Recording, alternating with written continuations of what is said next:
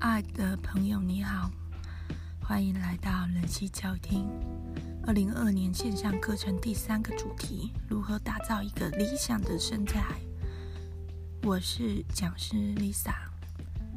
在上一集广播中呢，我们介绍了什么是体重设定点。体重设定点是如何靠着读取脂肪所释放的瘦素，好去调节我们的体重，借着影响我们的食欲跟影响我们的新陈代谢。这一集广播呢，要介绍环境中的致胖因子，好，也就是我们为何吃太多这本书的第二个大部分。那有些朋友听到我要讲健康的饮食的时候，就明白的表示了排斥与抗拒。就说不要，我不要健康饮食，我要吃美食。哈，人生已经那么苦了，才不能吃美食，我活着有什么意义？哦，让我死吧，让我胖吧，无所谓，我就是要吃一些垃圾食物。哈，嗯，这里呢，Lisa 要跟大家更更新一个观念哈，健康的饮食不等于难吃的食物，哈，这两者是截然不同的。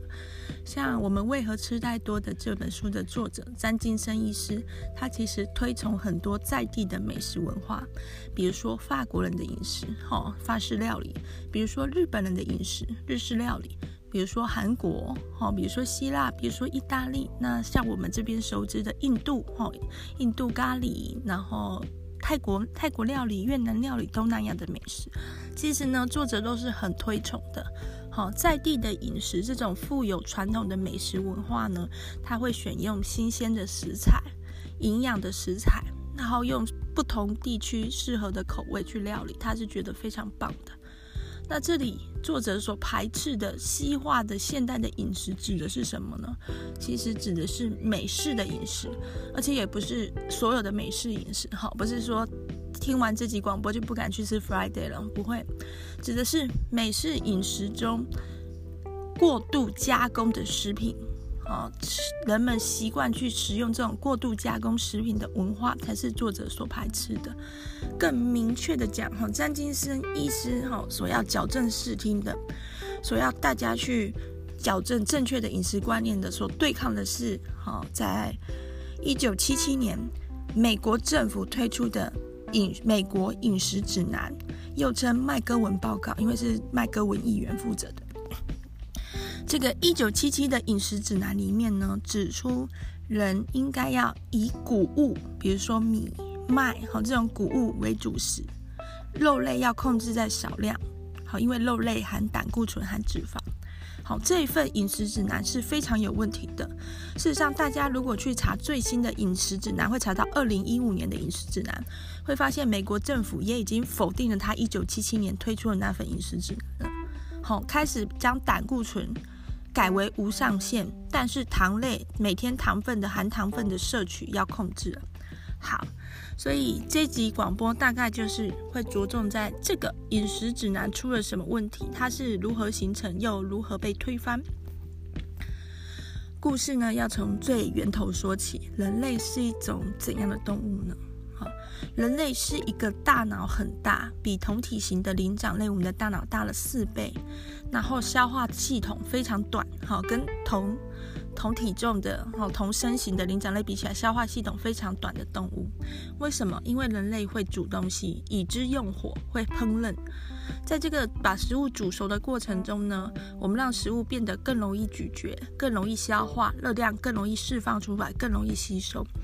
所以，我们不需要整天在那边喵喵喵喵，像其他灵长类动物一样，整天就是找食物吃食物。我们也不需要花那么多时间、能量去消化食物。多出来的时间呢，都是给大脑去做运用，去做一些有趣的事，去做一些新发现。所以人的演化的过程是，我们的消化系统越来越弱，我们的大脑却是呃越来的越发达。那大脑是一个怎么样的器官呢？大脑的脂肪含量是所有器官里面最高比例的，大概有百分之五十都是脂肪。大脑就是一个胖胖的器官，而且大脑对于热量的渴望，吼也远比其他的。器官来得更大，不可以一刻无糖哈。如果我们缺乏血糖的话，血糖浓度过低的话，大脑会立刻的不舒服，立刻的无法作用。大脑就是这样子的一个哈充满脂肪，而且嗜吃糖的器官，它占我们能量的消耗的占比比重很大。所以，所有的人其实天生哈、都会去渴望着高热量的、高脂肪的食物，也会渴望着渴望着糖。好、哦，我们是注定要对糖上瘾的。那这里作者有补充一个概念，就是。有一些饮食流派会提倡所谓的生食饮食，就认为吃没有煮过的东西能够摄取更完整的营养。作者强烈驳斥哈，因为根据统计，生食饮食的这些族群呢，大概有三分之一的人营养不良，吃再多都一样，就是有三分之一人营养不良。然后有二分之一的女性不育，好，因为这个生食没有办法提供给人必须的营养，人的消化道已经没有办法完好。完整的、很好的吸收生食的营养，好，所以会有女性停经不育。所以作者这里强烈的建议大家，好东西煮熟再吃，好吃一点生菜沙拉没关系，但是不可以说都不吃煮熟的东西。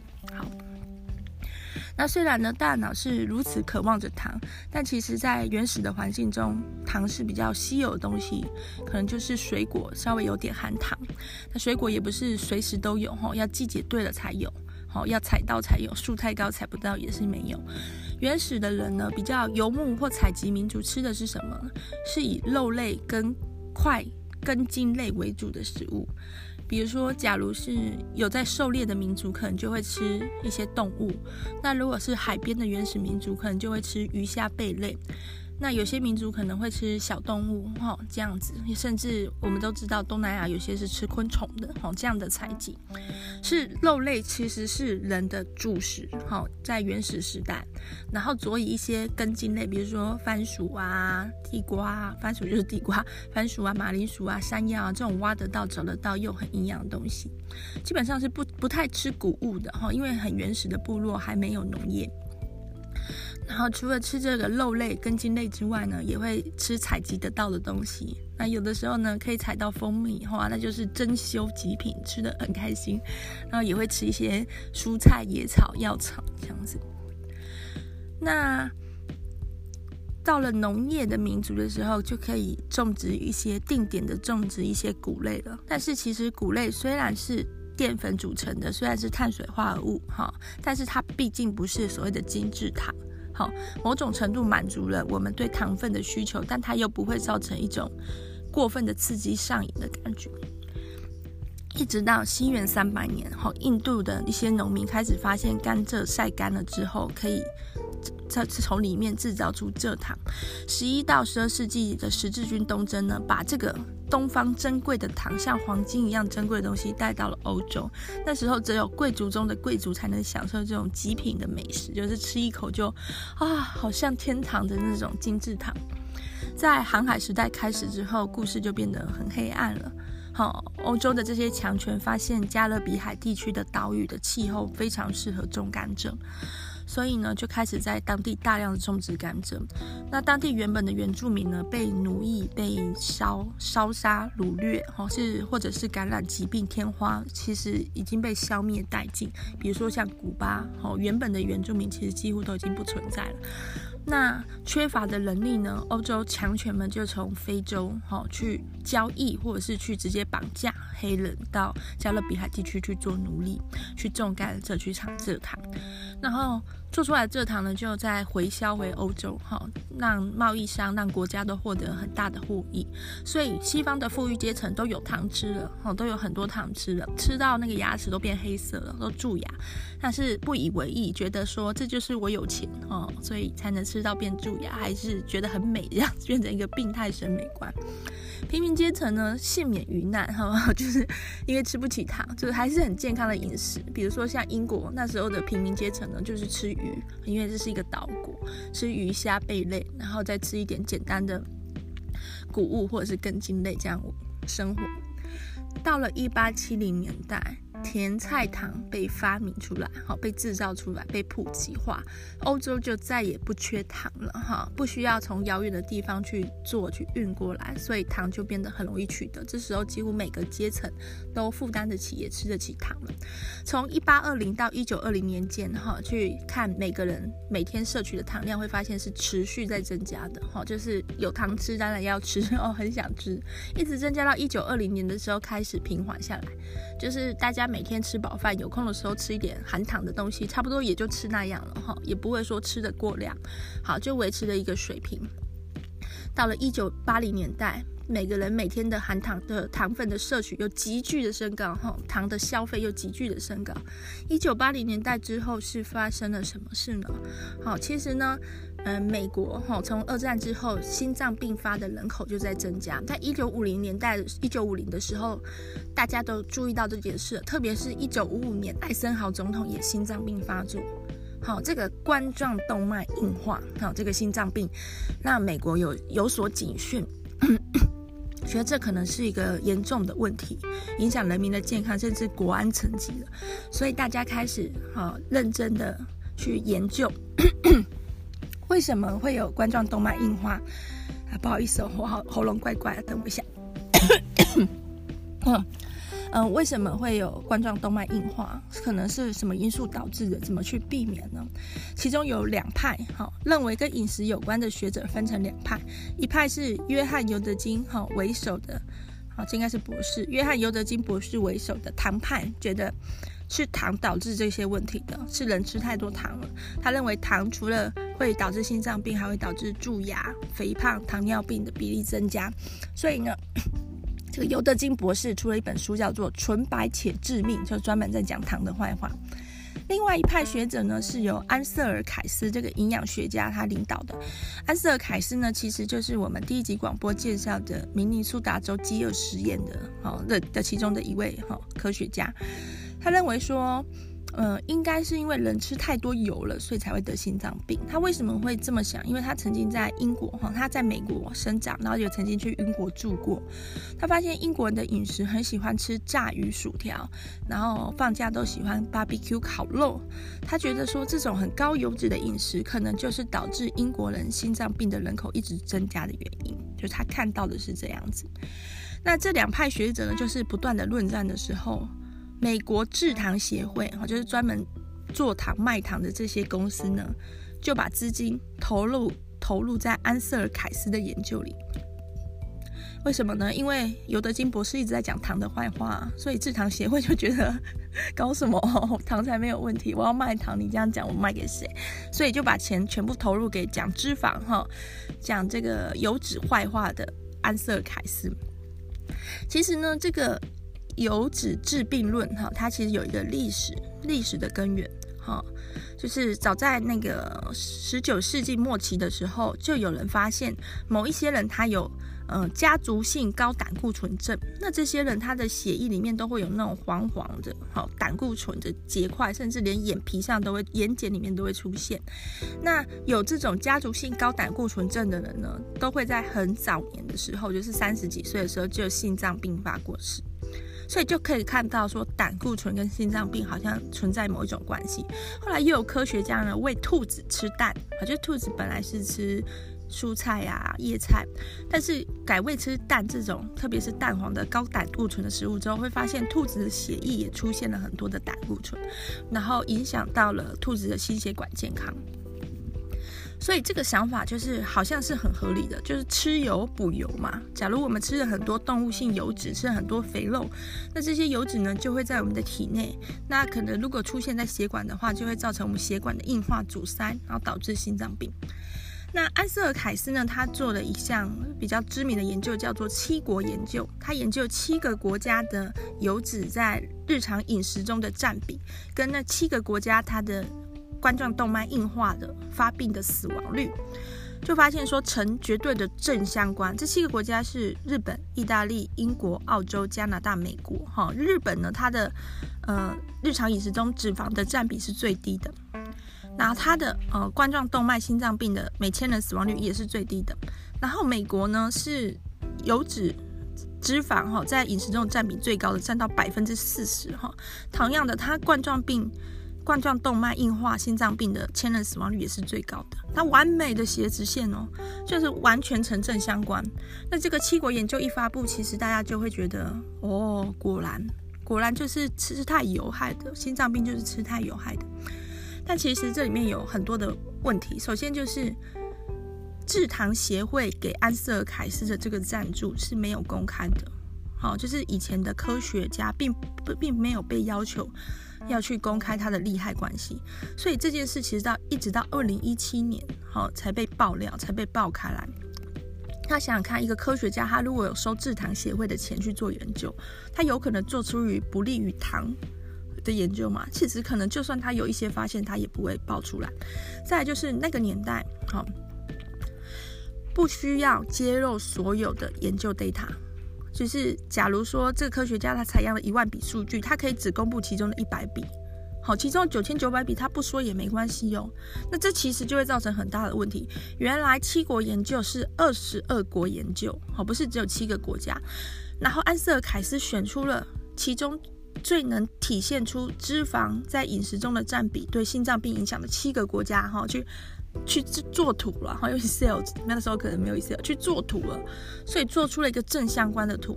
但是如果把原始的二十二个国的点都数据都点上去之后，发现根本就画不出那条斜直线。里面有一些国家，比如说法国，它饮食中的脂肪占比也非常的高，但是法国人心脏病的死亡率，好，得心脏病致死的比例非常的低。好，法国悖论。但是这二十二国研究没有人知道，大家只看得到那有显著相关性的七国。好，这是怎么回事呢？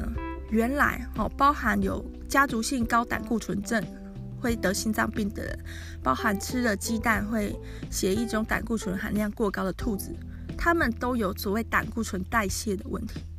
好。并不是说饮食中吃了很多的油脂，吃了很多肉类，血液中就会有很多胆固醇。事实上，人体内的胆固醇百分之八十是自行制造的，而且也不是所有胆固醇都是坏胆固醇。比如说，有所谓的高密度脂蛋白，好，这种胆固醇呢很大。哦，密度很高，讲说这个胆固醇它密度很高，它在血液里面呢，它会像是一个交通工具一样，把血管中的其他胆固醇载回去，载回去肝脏放。所以说，高密度脂蛋白又被称为好胆固醇，它其实是对健康有帮助，它可以预防心血管疾病的。那比较令人担忧的其实是三酸甘油脂跟低密度脂蛋白。低密度脂蛋白又分两种，一种是 A 型态，一种是 B 型态。其中 B 型态的低密度脂蛋白它太大了，它从头到尾都没有办法通过血管壁，它永远就是乖乖留在肝脏，没有问题的。好，因为胆固醇主要是由肝脏去生成的。那 A 型的低密度脂蛋白呢，比较小，它才容易这些血进进入我们的血管，造成后续的可能有胆固醇的堆积，然后血管的硬化这些疑虑。那 A 型的低密度脂蛋白是为什么会存在呢？是人体自行制造的，是人体吃了高含糖的食物之后会去制造的。所以其实从头到尾。油脂食物中的油脂高低都跟心血管疾病可能没有那么大的正相关，反而反而是食物中吃的含糖食物的比例，好，我们饮食中含糖食物的比例才会去影响我们好得心脏病的几率。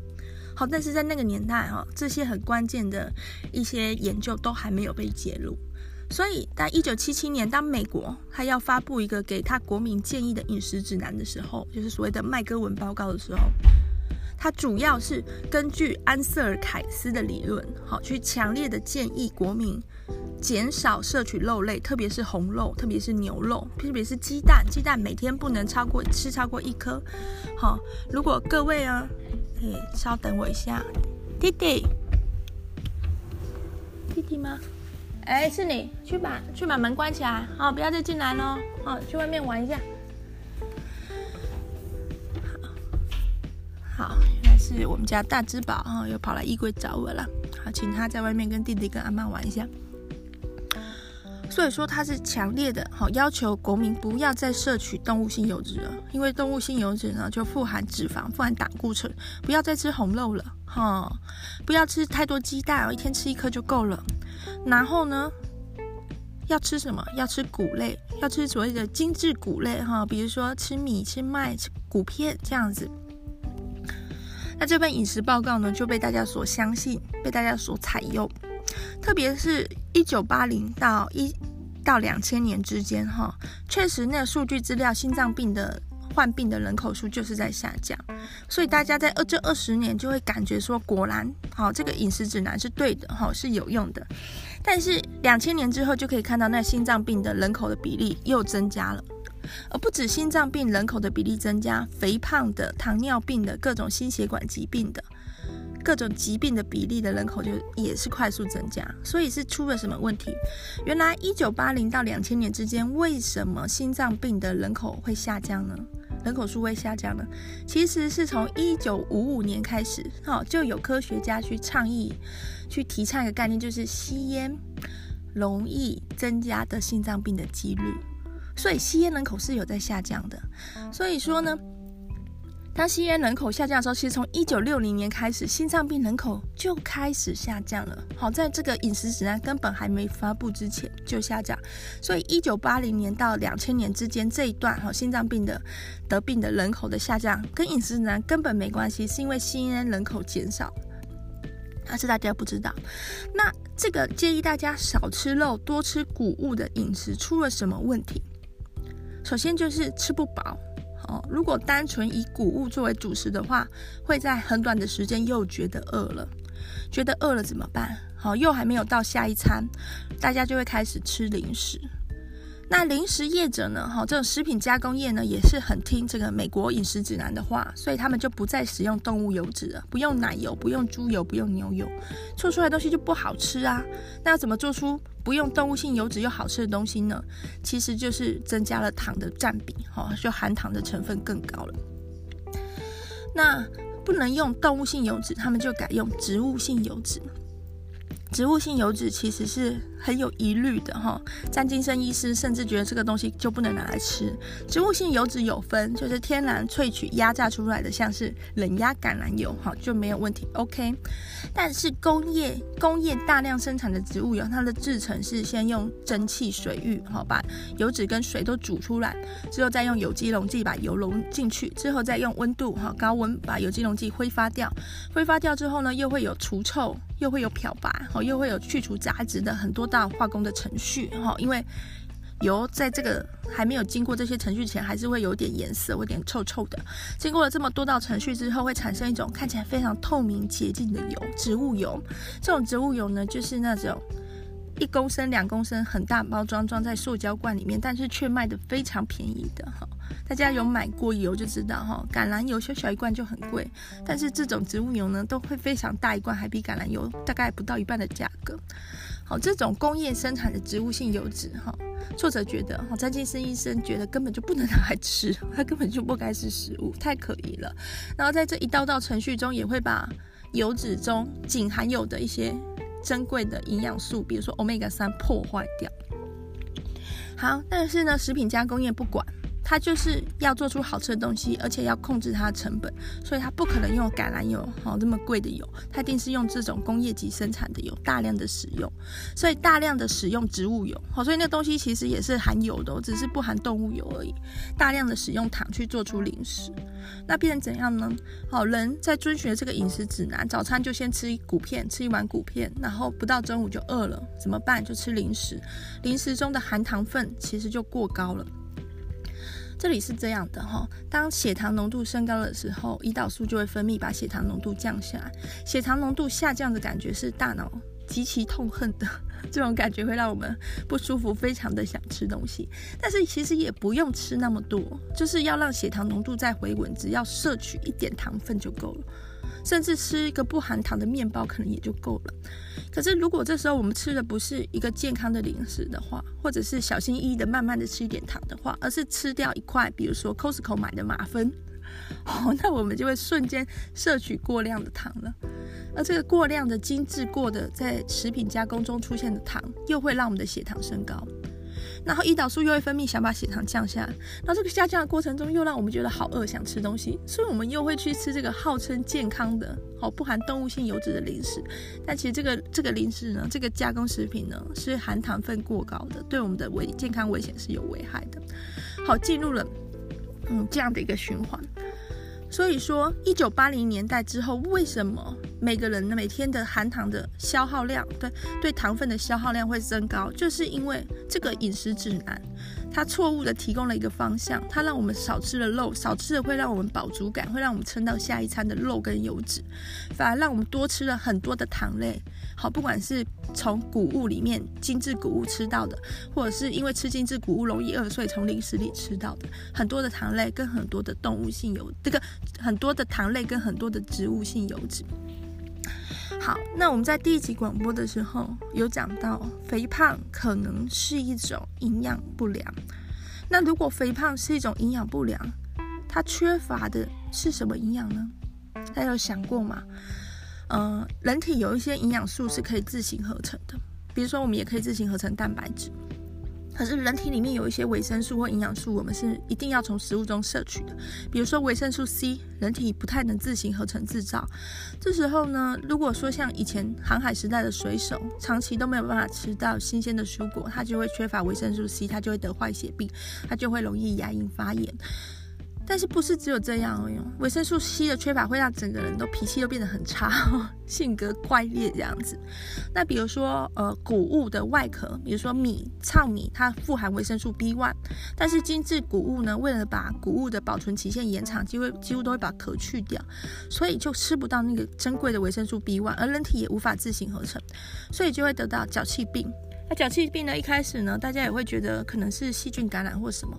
好在还没有发现是营养不良的时候，那脚气病的病人不是只有身体不舒服哦，他整个人都会变得麻木，他变成一个麻痹的人，好像没有灵魂这样子。那肥胖的话是可能是缺乏哪一个营养素呢？好，这里还没有经过完全的科学证实，但是已经越来越多人去提出这些呃假说跟推论了。肥胖缺乏的营养素应该就是。欧米伽三是什么？哈，我们先来认识一下脂肪酸。哈，脂肪酸有一端，好是长长的碳长链，那有一端是所谓的酸基。那碳长链那一端是氢油脂的，哈，就是跟他们的碳家族。哈，那酸基那一端呢，它其实亲的是水。亲油脂的那段我们把它命名为欧米伽端，亲水那一端我们把它命名为阿法端。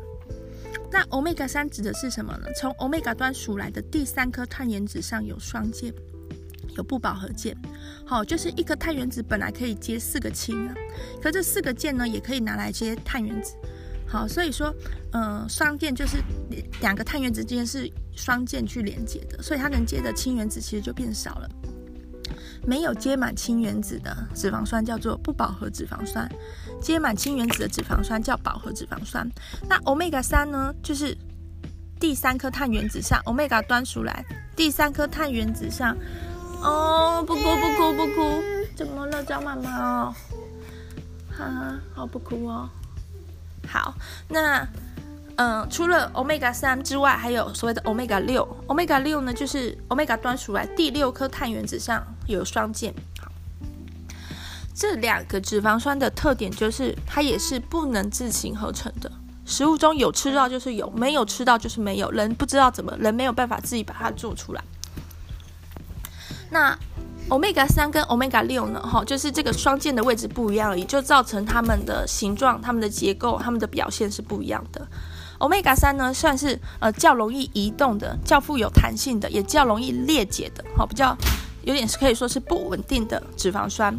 欧米伽六呢是比较不会不具移动性的、比较稳定的、比较稳固的脂肪酸。而这两个脂肪酸呢，在大自然中也是出现在不一样的地方。好，比如说。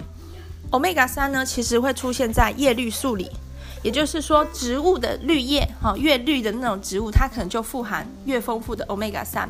而 Omega 六呢，出现在的是植物的种种子里面，坚果类或者是果实类里面。那接着呢，看看动物吃哪些植物也会影响动物它体内的 Omega 三跟 Omega 六的比例。比如说，如果这只牛它吃草的话，它就会吃到很多的叶绿素。它其实这个牛的肉也会是富含欧米伽酸。但是如果这个牛呢，它吃的是谷物，好，弟弟跟哥哥和妈妈玩，好，走走。我、不要哦，不要！阿里巴巴把门关开。好，如果这个牛呢，它吃的是谷物，哈、它其实它也会体内也会缺少欧米伽三，而是富含欧米伽六。好，我先处理一下弟弟哈、哦。你要不要跟哥哥玩？好，你跟哥哥玩一下吧，好玩哦。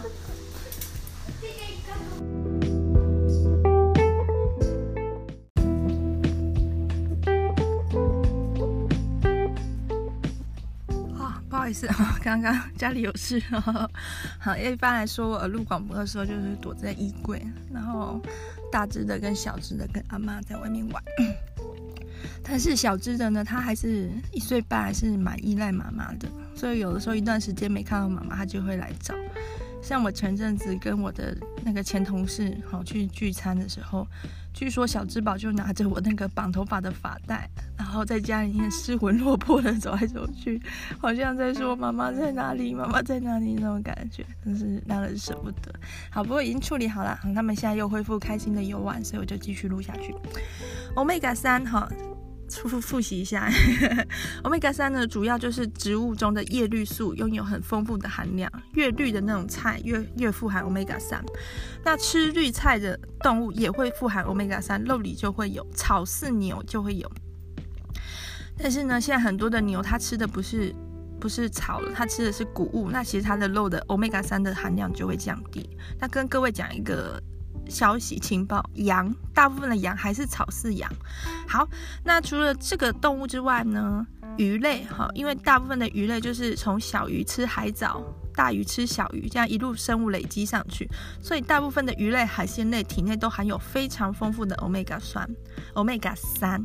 好，但是呢，现在也有所谓的养殖鱼，养殖鱼就不是吃海藻的了，养殖鱼可能就是吃一些人去制造出来的饲料，或者是其他鱼去制造出来的饲料。那这样的养殖鱼，它体内的欧米伽三哈，鱼肉里的欧米伽三含量就会比较少，欧米伽六的含量反而就会比较多。欧米伽三跟欧米伽六都是对人来讲非常重要的脂肪酸，都是不能自行合成的。但是在现代的饮食习惯里面，欧米伽六的取得很容易，哦，包含说我们所吃的，呃，谷物里面就富含欧米伽六，我们所食用的植物油，假如是以食用植物油，有烹饪烹饪以食物油、植物油为主的话，也会富含欧米伽六。我们常吃的坚果其实也富含欧米伽六。那我们吃的肉类，假如是吃谷物的肉类的话，它也富含欧米伽六。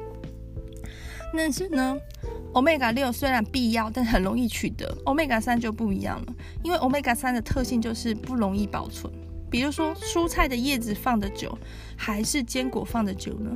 哈，所以说欧米伽三呢，它其实是一个本来在自然界就是一定要吃新鲜的东西才有的一个脂肪酸。然后食品加工业呢，尤其痛恨欧米伽三，因为欧米伽三会导致腐化，会导致食物容易裂解、腐化、坏掉。食品加工最重要就是保存期限，最好在常温下都能保存两年。好，这就是食品加工厂商要的东西。所以呢，他们在选择材料时候，本来就可以尽量避免富含欧米伽三的食品。如果说里面不可避免的有一些 omega 三，比如说。植物油，好，植物油虽然是欧米伽六含量比例比较高，但是也有一些 omega 三。他们会用加氢的方法，会用化工的手段程序去让这个 omega 三稳定。好，但是只要做这个程序，omega 三就不是 omega 三了，就没有办法在我们的人体内发挥它的效用。那缺乏 omega 三是什么意涵？其实健康的身体。欧米伽三跟欧米伽六的含量应该是一比一到一比四之间。欧米伽三跟欧米伽六都是我们细胞膜的成分，好重要成分。所以细胞膜上呢，欧米伽三跟欧米伽六一比一到一比四之之间是比较健康的细胞膜。因为欧米伽三呢，它是带有流动性的，哦，它可以作为一个细胞膜的通透性的增加，也可以让细胞对各种激素较为敏感。同时呢，欧米伽三是抗发炎的，哈，它对于发炎发炎反应是有抑制效果，而 Omega 六刚好相反过来，Omega 六是较为坚固的，哈，它会让我们的细胞跟铜墙铁壁一样，哈，别的东西都不想信什么瘦素啊、胰岛素吗？什么激素都别想进来。同时呢，它也是负责我们的发炎反应一个重要成分。好，发炎反应是必要的哈，身体需要这样的免疫系统，这样的免疫系统去运作。可是不能总是在发炎呐、所以 Omega 三跟 Omega 六好像有点互相拮抗，哦，互相对抗，维持住我们身体平衡的感觉。所以说，它们的比例如果是一比一到一比四之间的话，人体就可以很健康的去运作。然而，在比较西化的美式的饮食习惯中，Omega 六会大量的被摄取，而 Omega 三会缺乏。假如我们都是吃加工食品的话，我们几乎没有机会吃到 Omega 三的。好，这样的情况会导致这个人怎么样呢？首先，他对于胰岛素、瘦素都会非常的不敏感，因为他的细胞膜通透性差呀。所以说，他的身体呢，胰岛素必须分泌的量很多，好，才能够达到稳定血糖的作用。那他身体呢，脂肪所分泌的瘦素呢，下视丘可能读不到，因为下视丘的细胞膜也不通透，也不敏感。然后。本来就已经够糟了哈，因为胰岛素，他这个人的身体胰岛素一定分泌很多的情况下，下视丘的瘦素受受体呢又会被胰岛素占住，同时这个人呢，他身体一定是很常有发炎反应的，好，因为 Omega 六所主导刺激的发炎反应呢，并没有 Omega 三去抑制，好去抗发炎，所以这个人呢总是在发炎，总是在酸痛，总是在吃药，同时间呢，他的下视丘总是不知道身体已经很多脂肪了，还是常常觉得很饿。好，就是常吃加工食品的人会面临这样的困境，以谷物为主食的人也会同样面临这样的困境。只有把 Omega 三跟 Omega 六的身体组成达到一比一到一比四之间呢，身体才能够自然健康的去运作。Omega 六的比例可以占到多高呢？在美国一些现代化的大都市哈，去采样人体的体内的那个 Omega 六跟 Omega 三的含比，发现 Omega 三比 Omega 六可以比到一比五十，我觉得体内几乎没有 Omega 三，都是 Omega 六了。那可以想象，这样的身体就是可能会成为一个肥胖，甚至是病态肥胖的身体。那比较健康的地区呢？比如说一些传统地区的农村，哦，他们就是吃蔬菜，绿色蔬菜吃很多，然后同时间呢，他们所饲养的动物也是吃草的。所以他们吃的蔬菜、吃的肉、喝的牛奶里面都富含 Omega 三。那如果说这个传统的部落、这个传统地方就住海边的话，那就更方便了哈，一定会吃海里钓上来的鱼，一定会吃海里抓上的海鲜。比如说像日本，日本人体内的 Omega 三跟 Omega 六的占比就是一比四哈，所以日本是一个肥胖肥胖症很少出现的民族。不过这个状况随着饮食西化，然后美式饮食变成一种主流，变成好像比较好。也会慢慢的改变。好，但是呢，不是所有的国家都有在鸟美国哈。美国饮食指南对某些国家来说毫无意义，比如说对法国来说，法国人呢连英文都不学了，才不会去看你什么美国饮食指南写什么呢哈。法国人大部分就是还是吃他们一直以来吃的东西，所以法国人怎么生活呢？法国人喝红酒，法国人吃起司，法国人吃红肉，哈，法国人甚至把鸭。把鹅，好，把鹅养得很胖，养到脂肪肝，然后再去吃鹅的脂肪肝，就是这么爱吃脂肪，脂肪就是好吃，怎么样？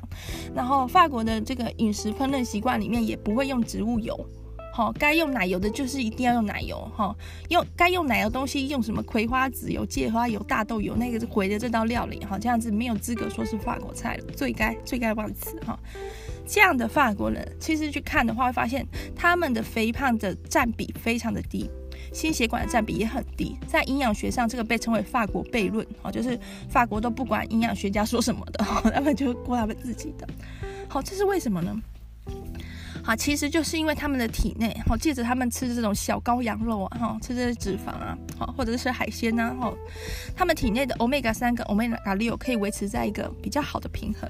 同时间，法国悖论也揭露了，除了饮食，饮食当然是最主要的，还有其他的生活条件。环境条件其实也会去影响到我们的体重设定点，好，是不是能够很好的运作？好，这里首先第一个就是压力，压力大的时候，体内的皮质醇，哈，跟压力相关的这个激素的含量就会高，皮质醇含量高，人就会想吃东西，这好像是一个大自然的礼物，身体的礼物，就是感觉到这个人哈，我的主人身体觉得说我的主人有压力了，一定遇到什么困难，身体来帮帮你吧。那身体能做的事是什么？就送你一些脂肪哈，需要的时候你就拿去用。可能远古时代的人类哈，能遇到的困难大概就是粮食不足，所以这种。身体送送来的礼物就很珍贵很重要，好，在现代人，好，可能体重就是压力的来源了，你还送我脂肪，好，压力大的时候容易想吃东西，体重设定点也会调高，好，体重会增加。幸福的时候也会增加，所谓的幸福肥。我相信只要呃有交过男朋友，有跟人进入稳定交往关系的人都会都知道什么是幸福肥。原本呢，人们以为幸福肥就是因为交到了伴侣就会去吃大餐哈，所以导致肥胖。哦，其实不是的，这是本末倒置的，是因为交到了伴侣，特别是双方都觉得很稳定的时候，有一种定下来的感觉的时候，好。男性的睾固酮激素会下降，女生的动情激素会上升。好，这代表说女生准备好要孕育宝宝了，而男生准备好说不要出去拈花惹草了。哈，等女生宝宝生出来，我要一起顾了。哈，可是当男性的睾固醇、睾固酮浓度下降的时候，他的体重就容易上升，而女生的动情激素浓度上升的时候呢，女生就会体重增加，而且会特别。明显在胸部跟屁股这两个部位，就是为了孕育后代的会有的一些表现。那这个幸福胖呢，无药可医，就是就是这样。所以并不是因为交了伴侣很稳，就是交了伴侣很稳定的去吃很多美味的料理变胖，而是交了伴侣很稳定之后，就会想去吃很多的美味的料理，把自己弄胖。那我个人的建议就是等一下吧，哦，再等个几年就不那么幸福了。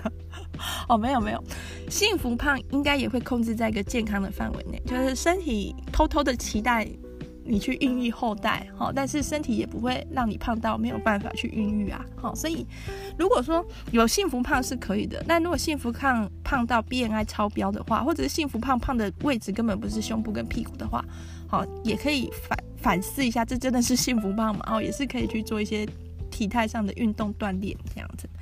再来就是睡眠，睡眠时间不足，夜间睡眠时间不足，夜间睡眠中断的族群，它也容易肥胖。所以夜班的护士总是比夜班的护理师总是比日班的护理师体型大一号，这是因为睡眠不足的情况下，脂肪分泌瘦素会受到压抑。哈，就是脂肪是有的，但是它瘦素分泌不出来。好，所以夏视秋就读不到，夏视秋就以为脂肪不够，当然夏视秋就会想存更多的脂肪。还有就是褪黑激素，哈，跟我们哈身体的体重设定点会有非常大的关系。好，褪褪黑激素也可以帮助我们。嗯，去维持一个较好的体重。那在有些国家，褪黑激素是买得到的哈，所以可能就是注意一下。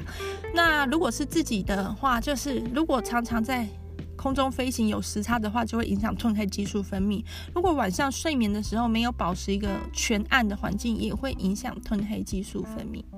再就是居住的环境，就是之前提到的这个 Omega 三跟 Omega 六的比例。假如有一个美国人，他去日本，他住一段时间，他很可能体重就会减轻。反过来，一个日本人，他他去到美国，他住一段时间，他很可能体重就会增加，因为在一个在地的环境中，就只能吃到那个环境所提供的食物。好，就可能。在美国，就是他们就是会吃那个大分量的素食，他们就是会吃很多的加工食品，会吃马芬，会吃肉桂卷，会吃甜甜圈。好，常吃这个东西呢，体内就是 Omega 三跟 Omega 六的比例就会失衡，但是呢，就有机会调节回来。好，这里补充一下，好，刚刚没有讲清楚，Omega 三跟 Omega 六互相有点像是拮抗的作用，体内的 Omega 六浓度高到一定程度的时候。它会阻止欧米伽三的吸收，哈，所以是情况是一旦恶化到一个程度之后，就会再急剧恶化，才会有些人的比例达到一比五十。那欧米伽六呢，在大自然中其实是控制冬眠的一个营养素。好，就是有一些小动物会冬眠，或者熊会冬眠，它就是借着吃大量富含欧米伽六的食物，像是坚果这样子，告诉自己的身体要冬眠了。所以这时候呢，身体就会接到指令，哦，欧米伽六很多，可能是要冬眠了，所以它就会开始储存很多的脂肪，然后让这个人也变得懒洋洋的。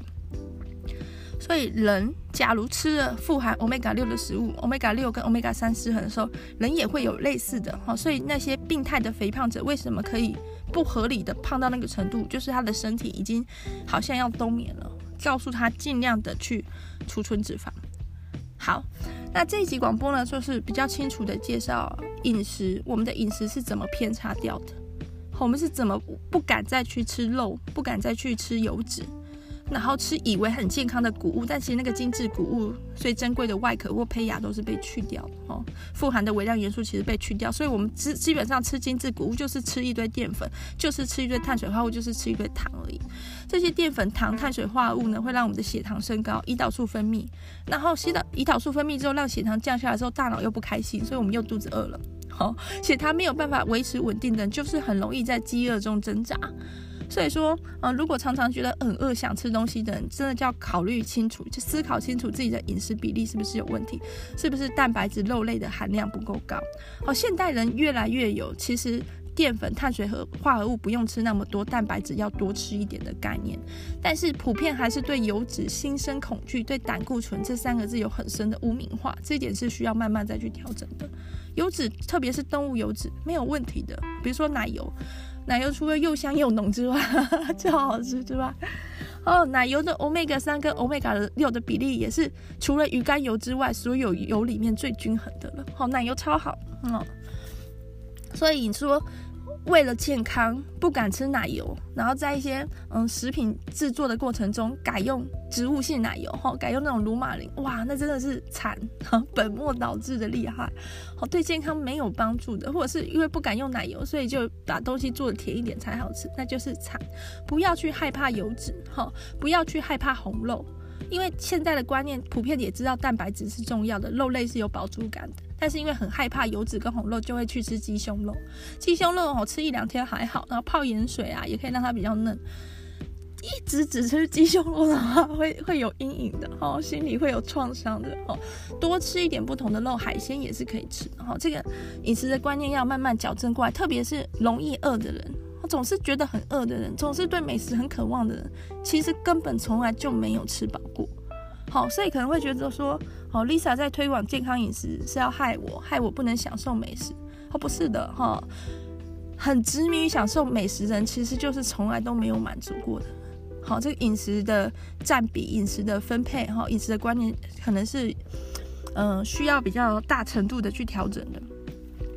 那有些朋友会有疑问了，就是说，哦，我有些人呢、啊，或者是就是你自己，可能吃很多的这种加工食品、垃圾食品，哈，都是外食，哈，不自己煮，可是体重都还是控制得很好啊，哦，这是为什么呢？好，前面那集广播有讲到，体重影响的因素百分之七十五是基因决定的。那以动物为例好了，人类养狗。狗有分很多品种，人类在喂拉布拉多的时候，如果不谨慎、不小心，哈，喂一些不恰当的食物的话，一些饲料或者甚至喂它人吃的东西的话，那只拉布拉多一定会变得很胖，好，会害死那只拉布拉多，会让它就走走都走不动这样子。但是人在养猎犬的时候，人不管怎么喂它，就是食物饲料无限量供应啊，给它吃麦当劳好了，怎么恶搞，猎犬的体型几乎是不会改变的。为什么？因为猎犬是我们几万年来哈，我们的老祖宗不断不断的去筛选，就是要选出这样子精瘦的，好适合跑得很快，在打猎的时候能帮助我们的，好这样的狗一直去交配繁殖出来的。体型上的设计，猎犬就是已经它的基因就是吃不胖的基因，它就是能够很好控制自己体态的基因了。那所以人类之中。也有拉布拉多，也有猎犬，就是美国也是有瘦子的，啊，美国还是有吃不胖的人的。那比如说像看日本的节目《大胃王》，哇，每天都是几万大卡的热量在吃，可他们都好瘦。好，但是不要因为吃不胖，哦，就疏忽了饮食的概念，好，就疏忽了这个体重调节点的概念，因为不是胖瘦而已，还有健康。会有所谓的胖瘦子，我觉得他看起来是瘦的，但是他体内其实可能体脂肪含量也很高，或者他看起来是个瘦子，但是他也有很高的心血管疾病的风险，他体内的坏胆固醇，他体内的那个低密度胆固醇可能占比也是很高，好，或者是他看起来是个瘦子，但是他一样是糖尿病，好，他是个胖子瘦子，好，所以说可能，嗯、呃，不管是有要控制体重的考虑，或者是没有，都应该去。尽量的审视自己的饮食习惯是不是健康的，有没有让自己饱足。像 Lisa，我以前也是个吃不胖的人啊，好，我也有过啊一段让人羡慕的好时光。哦，那时候的我会觉得自己很难看，都是皮包骨。现在想想，怎么怎么可以这么瘦啊？真了不起。好，但是。后来的我就变成一个吃着胖的我了，哈，为什么呢？哈，为什么我连基？那因为当了妈妈，个性变得比较节俭，连基因都变节俭了吗？好，其实如果我去审视我自己的饮食习惯、生活习惯，借着《我们为何吃不胖》这本书去检视的话，就可以发现很多端倪。在我的少女时期，哈，就是在家里面用晚餐，每一餐一定都吃鱼，我们家就是以鱼为主食的那种家庭。再就是在我的少女时期，哈，永远都是睡得很饱。我大概从八点就开始睡觉，睡到隔天七点，哈，花很多时间在睡觉，喜欢睡觉，然后长得很高。然后在那个时期，我是没有什么在吃零食、加工食品的，因为我没有钱，就是这样很穷，家里很穷。但现在的我呢，生完孩子的我，其实生孩子的过程中，我的身体就免疫系统其实就是会处于一种发炎反应了。好，我的体重焦点、体重设定点就已经被动过了。生完小孩之后呢，又睡眠不足，睡眠不足呢也少吃鱼，因为吃鱼要挑鱼刺，哦，煎鱼也很麻烦，所以我有了小孩之后，我常常煮的都是肉类，而且是可以炖煮的肉类，就早早就煮起来，好，不用用餐时间在那边忙，所以我的饮食呢就迈向了一个 Omega 三跟 Omega 六的失调，好，因为我以前常吃鱼的时候，我体内的 Omega 三含量也是比较高的。可是我后来饮食习惯就慢慢改变，那个东西可能也不会立即显现出来。我身体里面还是有些库存的，我细胞膜里面的 Omega 三跟 Omega 六的比例还是正常的。但是随着这个饮食持续下去，过了一段时间之后，就会发现说体内就开始失衡，要有一段时间才显现的出来。那在生大之宝的时候，我有个特色是我亲喂母奶。我猜亲喂母奶的那个过程中，会让妈妈的压力得到很大的缓解。即便是睡眠不足，即便是饮食状态不好，借着喂母奶这个过程哦，心灵、身心灵、大脑都还是会处于一种奇妙的和谐状态。好，没有压力哈，所以它哦，其实蛮有压力的，真奇怪。好，不管好，所以喂母奶的时候，那个肥胖的问题还不会显现。